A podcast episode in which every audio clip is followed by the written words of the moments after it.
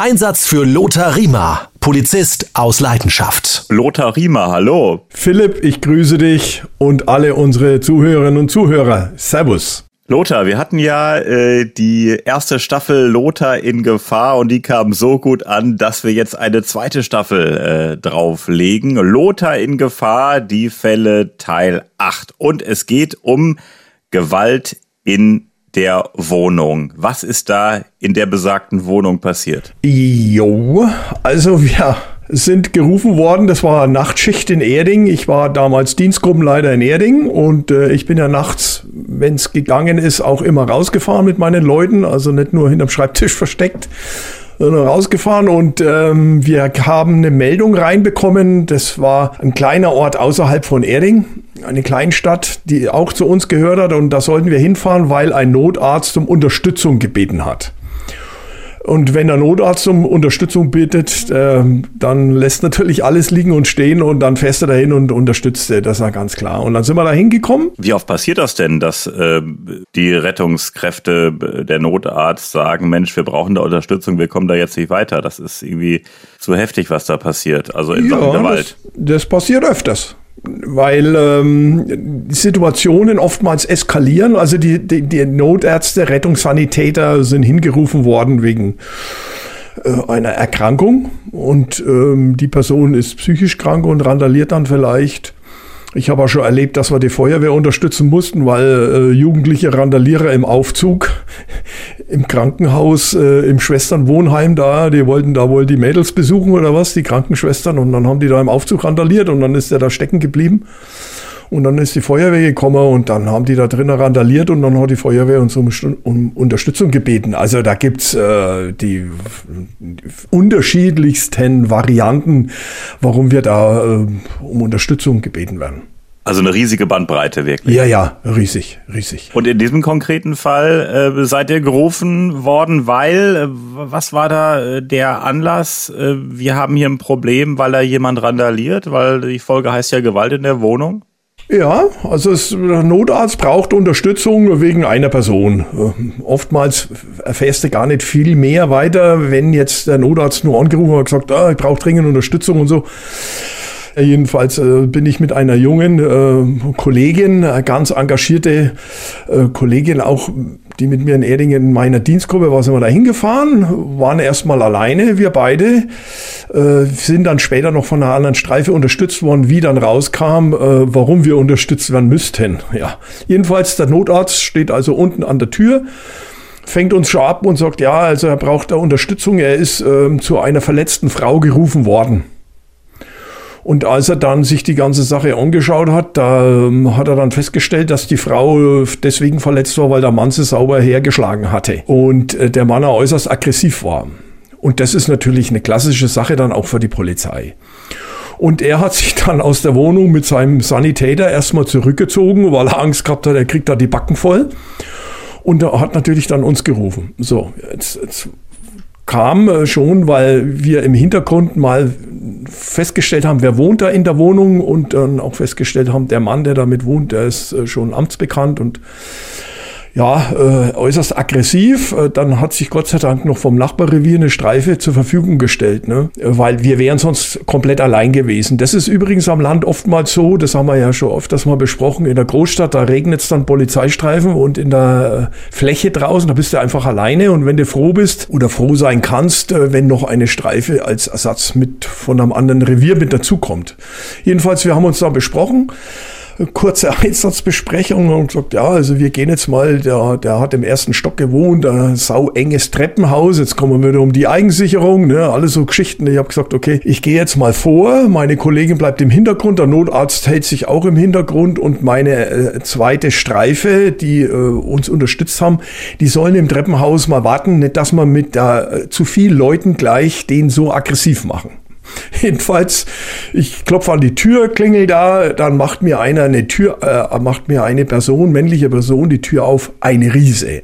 Also, also größer noch wie ich, bin 1,83, nochmal so ein bisschen so, man sich so vorstellen, an 85, 1,90, ein Bodybuilder, durchtrainiert, T-Shirt an, weißt du, oh Gott, denke ich Shit, Mensch. Der, also, wir haben ja das Thema Angst. Da geht er dann schon die Muffe, weil der haut dich um, da bleibt also kein Auge trocken, das sag ich dir.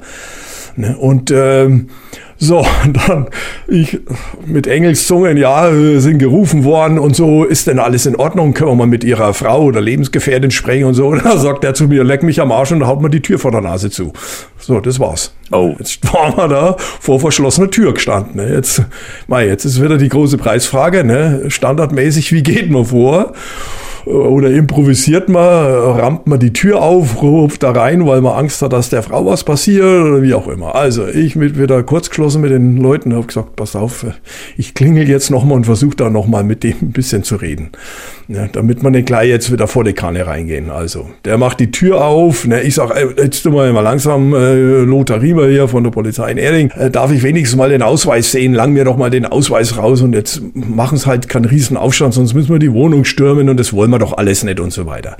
Ja gut, oh, das hat er anscheinend so ein bisschen überrissen in seinem Suff, ne, war alkoholisiert und äh, kam dann sogar ein bisschen raus. Ich sag, komm was halt nicht da zwischen Tür und Angel. Ich wollte ihn aus der Wohnung raushauen und in den Flur. Ne? Und ich hatte vorher schon gesagt, Leute, also so einer, da müssen wir schlagartig reagieren, weil wenn der uns anfängt zu schlagen, dann sind wir zweiter Sieger. Ne? Und äh, ja, und in dem Moment, ich sage dann, jetzt händigen Sie mir mal bitte Ihren Personalausweis aus. Und in dem Moment, wo der mir den Personalausweis aushändigt, gebe ich den meiner Kollegin, sag, überprüf den mal. Logischerweise schaut der zur Kollegin und in dem Moment hau ich den um.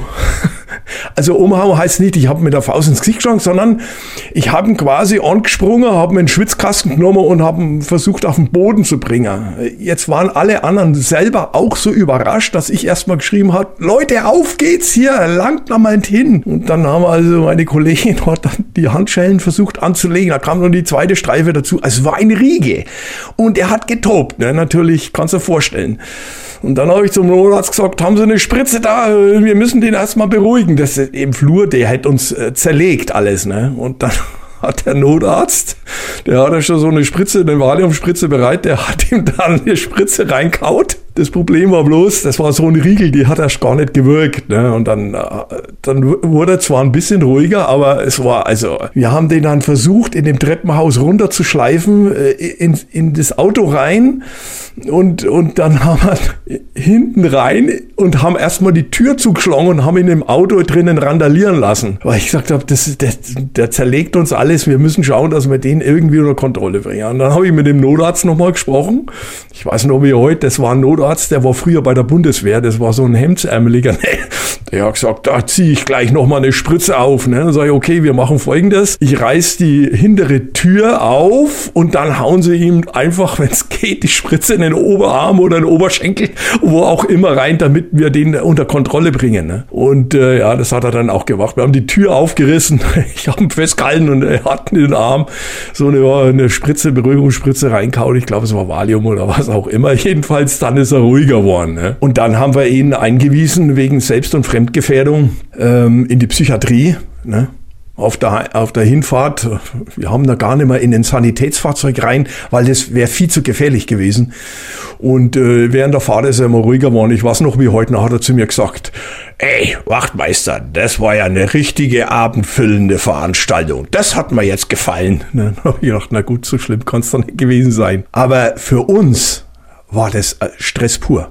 Stress pur. Ich war klitschnass geschwitzt. Ja, vor allem äh, hektisch, ne? Also das ist ja brutal. Schnell äh, lief das alles ab, ne? Da musste man ja schnell reagieren, da musste ja irgendwas getan werden. Genau. Also das ist das, was ich auch am Bahnhof gelernt habe. Es, äh, du, du kannst deeskalieren, so viel wie du willst. Die Kunst ist zu erkennen, wenn eine Deeskalation, ein Gespräch oder wie auch immer nicht mehr fruchtet. Dann kippt nämlich diese Situation. Und dann ist die Frage, kriegst du als erstes eine auf die zwölf? Oder er.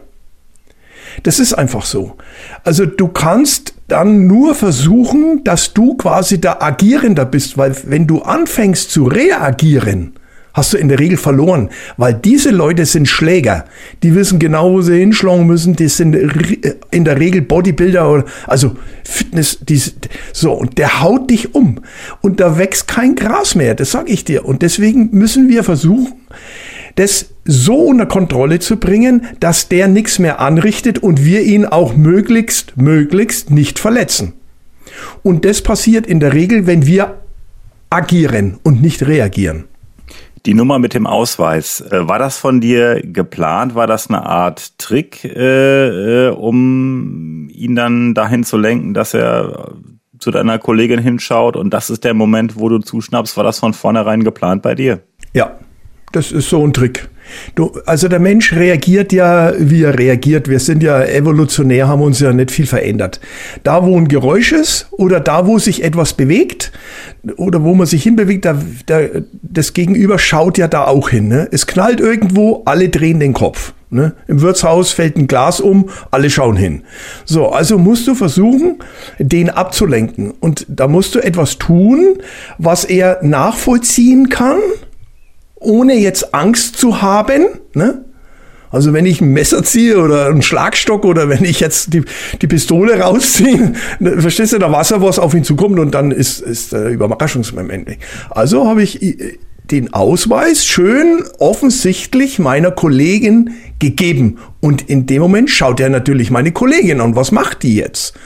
Und da bin ich angesprungen, habe quasi versucht dann, und habe ich auch geschafft, in den Schwitzkasten zu nehmen, auf den Boden zu bringen in so einem Flur, das ist ja noch Treppenabsatz, alles Mögliche. Ich habe mir gedacht, hoffentlich fliegen wir jetzt nicht nur die Treppe runter und haben dann ihn dort unter Kontrolle gebracht. Die anderen haben sich dann auch auf ihn draufgestürzt ne? und dann haben wir die Handschellen angelegt auf dem Rücken, ähm, geschaut, dass man gleich rumdrehen, damit er nicht auf dem Bauch liegen bleibt, damit er uns nicht erstickt. Das ist oft das große Problem, auch nicht dieser Erstickungstod. Und dann musst halt schauen, dass entweder beruhigt er sich dann oder in dem Fall war es halt so, dass der Arzt ihm dann erstmal äh, eine Spritze verpasst hat. Ne?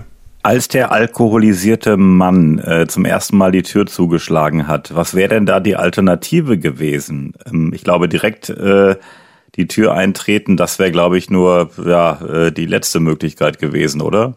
Ne, was heißt die letzte Möglichkeit? Es kommt ja immer auf die Situation drauf an. Stell dir vor, die Frau drinnen, der ist so geladen, dass er die Frau da drinnen sauber herschlägt. Da kannst du nicht draußen vor der Tür warten und sagen, äh, ich, ah, ich hole mir jetzt einen Durchsuchungsbeschluss, ne?